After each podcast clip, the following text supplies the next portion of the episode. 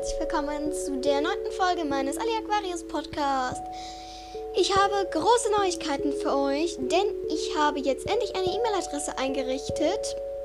Da könnt ihr mir schreiben, was ihr gerne haben wollt für die nächste Folge, ob ich euch grüßen kann und dann unter welchem Namen.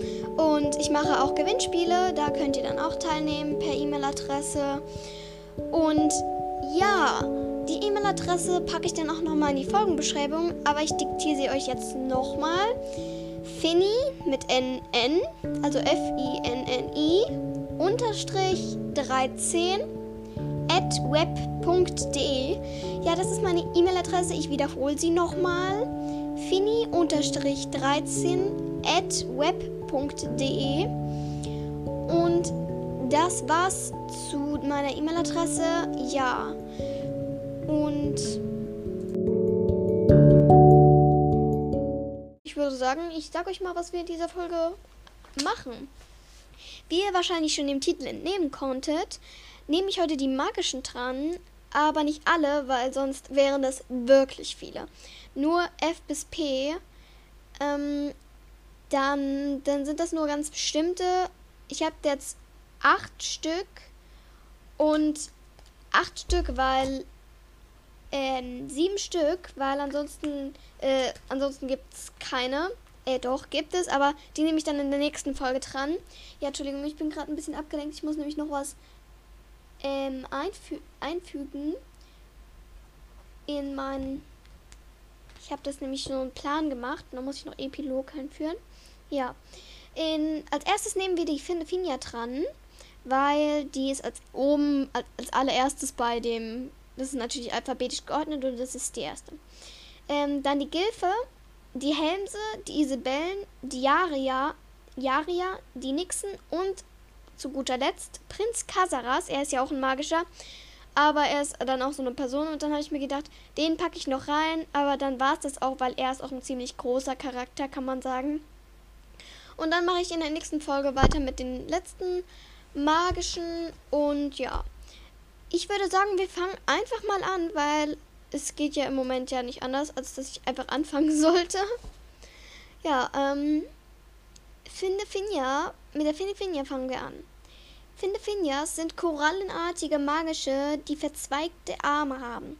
Die Arme sind mit tausenden von Augen bestückt. Finde Finjas beantworten keine Fragen, auch wenn es ihnen möglich ist. Das steht jetzt da nicht. Ähm, Finde Finjas können auch ähm, wissen alles sozusagen. Die können dir alle Fragen beantworten. Die wissen mehr als jeder andere.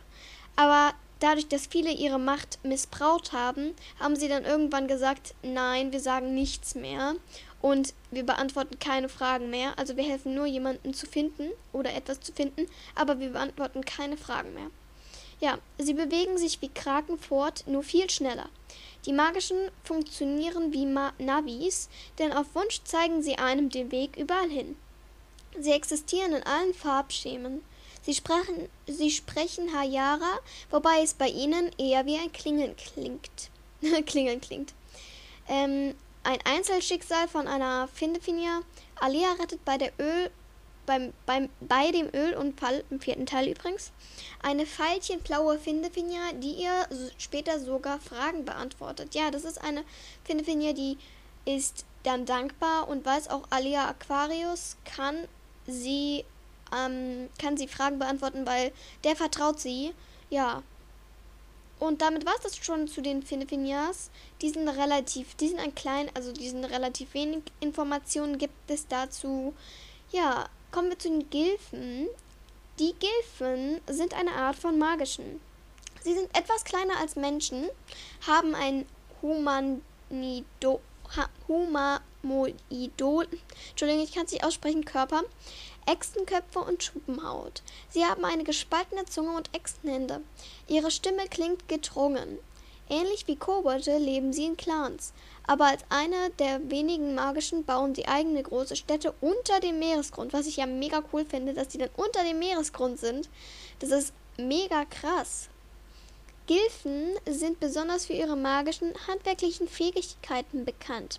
Sie bauen Gebäude, stellen magische Gegenstände her und bedienen und bedienen diese und können eine Vielzahl an magischen und nicht magischen Werkzeugen benutzen. Gilfe sind jedoch allgemein missmutig und gelangweilt und verlieren sich häufig in unnötigen Details der Planung und Ausführung, sodass sie ohne die Meermenschen nicht viel auf die Reihe bekommen. Das finde ich ein bisschen traurig, aber irgendwie ist das ist wie so ähm, bei es gibt ich ich habe letztens so ähm, nehmen wir als Beispiel wer kennt Ninjago und dann wird ja gesagt, dass es ganz viele Elemente gibt, aber die Ninjas haben die Elemente, also die sind das Gleichgewicht, die halten das Gleichgewicht. Also würde ich sagen, die Meermenschen halten das Gleichgewicht, ähm, wie die Ninja bei Ninjago. Und die Meermenschen halten das Gleichgewicht und ohne die Meermenschen gerät halt alles unter, also gerät halt alles vollkommen durcheinander und alle haben keine Ahnung mehr, was sie tun können. Also was sie tun machen, was sie tun machen. Was ist das denn? Was sie tun. Und ja. Zu den Helmsen, da ist ein kleiner, eher kleinerer Text. Helmse sind magische. Übrigens kommen sie im dritten Teil, ähm, zweites Kapitel vor. Ja. Äh, ja, erstes Kapitel, Entschuldigung.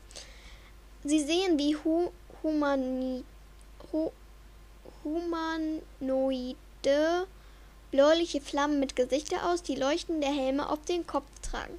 Sie beschützen bei Gewitter das Meer, insbesondere Meermenschensiedlungen, vor Blitzen. Dazu erschaffen sie ein Gegenfeuer, welches die Blitze daran hindert, ins Wasser einzuschlagen. Helmse werden von Landgängern seit langer Zeit für ein Naturphänomen gehalten, nämlich Elmsfeuer. Davon stammt vermutlich auch ihr Name ab. Also Helmse, Elmsfeuer, ja. Ähm, ähm, Elmsfeuer, Elmsfeuer gibt es übrigens wirklich. Das ist nicht ausgedacht, das gibt es wirklich. Und nun zu den Isabellen. Die ist wieder so ein kleiner Text dazu, ja. Isabellen sind Bachgeister und nennen sich selbst die Hüter der Flüsse. Sie leben in Flüssen und reiten auf kleinen Fischen wie Forellen. Sie sind sehr schüchterne Wesen, zeigen sich den Landgängern praktisch nie und auch Meermenschen bekommen sie nicht immer zu Gesicht. Sie haben das Aussehen sehr kleiner Frauen, die circa 10 bis 20 cm groß sind. Ihre Haare sind lang und luftig, ihre Arme und Beine überall und ihr Körper überlang und ihr Körper ist dünn. Zwischen den Fingern und Zehen haben sie ähnlich zu Meermenschen Schwimmhäute. Isabellen reagieren sehr empfindlich auf Wasserveränderungen. Außerdem können sie das Wasser für, nur für kurze Zeit unbeschadet verlassen. Über ihre Hintergrundgeschichte ist nicht viel bekannt. Ähnlich wie die Wasserkobolde gehören sie zu den jüngsten magischen Arten. Ja, ähm, wenn sie zu lange das nicht im Wasser sind, dann das steht jetzt da wieder nicht, dann zerfallen sie zu Staub, was ich ein bisschen gruselig finde. Irgendwie ist das so wie Harry Potter, dann am Ende der ähm, der Böse, der fällt dann ja auch zu Staub. Ich weiß den Namen, aber ich will der, der nicht Harry Potter 1 gelesen hat, will ich jetzt nicht verderben. Ja. Ähm, Jaria sind unsere nächsten. Ja, die Jaria kommen das erste Mal. Nee, ja, sie kommen nicht ganz richtig davor, aber ja. In der Fluss des Vergessens Seite 440, da kommen sie nicht zum ersten Mal vor, aber ja. Ähm, Yarias sind magische, der Begriff entstammt Hayara. Sie haben eine Schneeflöcken-ähnliche Erscheinung und tauchen in, nur in Schwärmen auf. Yarias können sich frei schwebend im Wasser und in der Luft, auch über dem Land fortbewegen.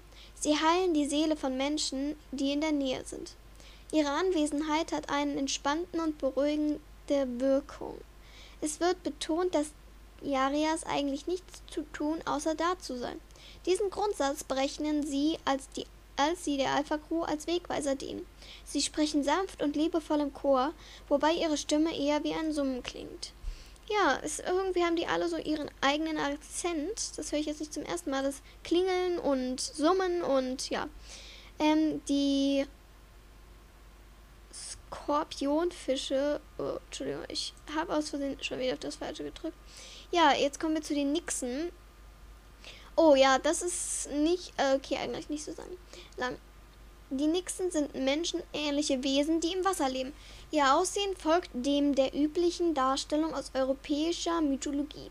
Es kann vermutet werden, dass die Nixen Japanisch sprechen, denn die einzigen bekannten Nixen tragen die Namen.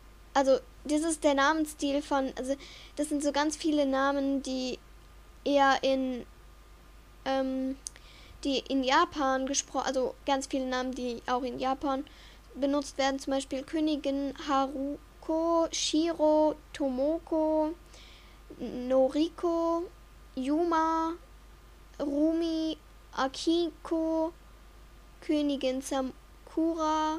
Ja, das sind alles solche Namen. Ähm, damit sind die Nixen die einzigen Meerwesen, die mit einer eigenen bzw. anderen Sprache bzw. anderen Sprache dennoch Entschuldigung, ich habe schon wieder was falsch gedrückt. Ähm, das ist ein bisschen doof hier. Dann dennoch sprechen viele oder alle Nixen ebenfalls Yara. Zu ihrer Geschichte, die ist sehr kurz. Die, die Nixen sind ein sehr altes, eine sehr alte Art von magischen. Fertig. Ja, ähm, Aussehen und Fähigkeiten. Nixen sehen allgemein sehr menschenähnlich aus. Das faltige Gesicht der Nixen ähneln der alter Menschen. Ihr Körper ist von Tattoo-ähnlichen Markierungen überzogen, wie es auch von manchen Meermenschenstämmen bekannt ist. Nixen haben einen Fischschwanz anstelle von Beinen. Nixen sind sehr gute Bogenschützen und alle Nixen tragen häufig Pfeil und Bogen mit sich. Die Pfeile der Bogen, die Pfeile der Bogen haben Dreizackform. Nixen sind im Gegensatz Meermen zu, zu Meermenschen nicht anfällig für das Virus, welches diese umbracht. Daher überleben die Nixen wie die magischen die Auslöschung der Meermenschenkultur. Ja, ich glaube, die magischen, äh, die Nixen gehören zu den magischen. Ja, Prinz Casaras ist als nächstes dran. Ähm, da fehlt jetzt ein paar Sachen fehlen da. Hand, also die Handlungszusammenfassung fehlt. Ja, Prinz Casaras, meist einfach nur Casaras genannt, ist der Sohn der letzten Nixenkönigin Haruko. Als Anti als Anti-Held spielt er eine wichtige Rolle in der Lea Aquarius-Reihe. Ähm, Prinz Casaras, Nixon Prinz Casaras oder der Sohn Königin Haruko, Tochter der Miyu, ähm, ja, und Tochter der Aho. Ich habe keine Ahnung, was das zu sein, was das genau. Achso, ja, das sind die Vornamen. Hä? Das kann doch gar nicht sein. Ach so, ja, okay, jetzt habe ich es verstanden. Ähm, die Königin Haruko ist Tochter von Miu und der Ahao. Der Miu, okay, irgendwelche kann. Spitznamen Capricorn oder, oder Wanderer. Ja, ähm, er heißt Casaras Capricorn, also das ist das Buch. Das hat er nicht extra aufgeschlagen, aber ähm, ist es dann auf die Seite Capricorn gekommen. Ich kann nicht ganz die ähm, vielleicht sollte ich mal die Übersetzung dazu raussuchen. Ja. Ah, jetzt hab ich's. Astrologisches Symbol, also Capricorn ist astrologisches Symbol des Steinbocks. Das Tierkreiszeichen Steinbock entspricht dem zehnten Abschnitt des Tierkreises. Also, okay, das ist jetzt nicht so wichtig, es tut mir leid, aber ja. Ähm, ja. Ähm, Stellung in der Handlung. Also, da wird erzählt, was der so alles macht, glaube ich. Karas, ist ein An Anti-Held, der seine eigenen egoistischen Ziele verfolgt. Er erscheint zunächst als Antagonist, steht jedoch auf keiner der beiden primären Seiten in der Reihe behandelt werden, die Meermenschen bzw. Orion. Als Sohn der letzten Nixenkönigin sieht er als Erbe des Silberumhangs, welcher laut der Legende der Alvarien in der letzten Generation, also Alea, zusteht. Den Silberumhang möchte er nutzen, um den Respekt des Nixon-Volkes zurückzuerobern. Er kooperiert daher mit Orion, um schneller Alia zu finden und den Silberumhang zu erhalten. Dass Orion im Endeffekt auch gegen sein Volk, die Nixon, handelt, ist ihm nicht von Bedeutung. Jedoch misstraut der Orion jederzeit und hält zum Beispiel das Wissen um Alias Aufenthaltsort jahrelang vor diesem geheim besucht und befreit außerdem Antea, welche von Orion gefangen gehalten wurde. Erst Alea kann, kann ihn davon überzeugen, ihn dafür vollends offensiv gegen Orion zu, über, arbeiten, was seinen endgültigen Wechsel auf der Seite der Protagonisten markiert. Triva Trivia. Ich habe keine Ahnung, was es ist. Ähm, der Ursprung von Kasaras Namen ist nicht bekannt. Dies steht im Kontrast zu den allen anderen bekannten Namen, nächsten Namen, welche ausnahmslos japanischer Form bzw. japanischen Ursprungs ist. Eine hajarische Herkunft des Namens ist möglich. Also es könnte theoretisch sein, dass es ein japanischer Name ist oder ein Haraya, ein haraischer Name ist, also ein Mehrmenschenname. Also von der Sprache der Mehrmenschen.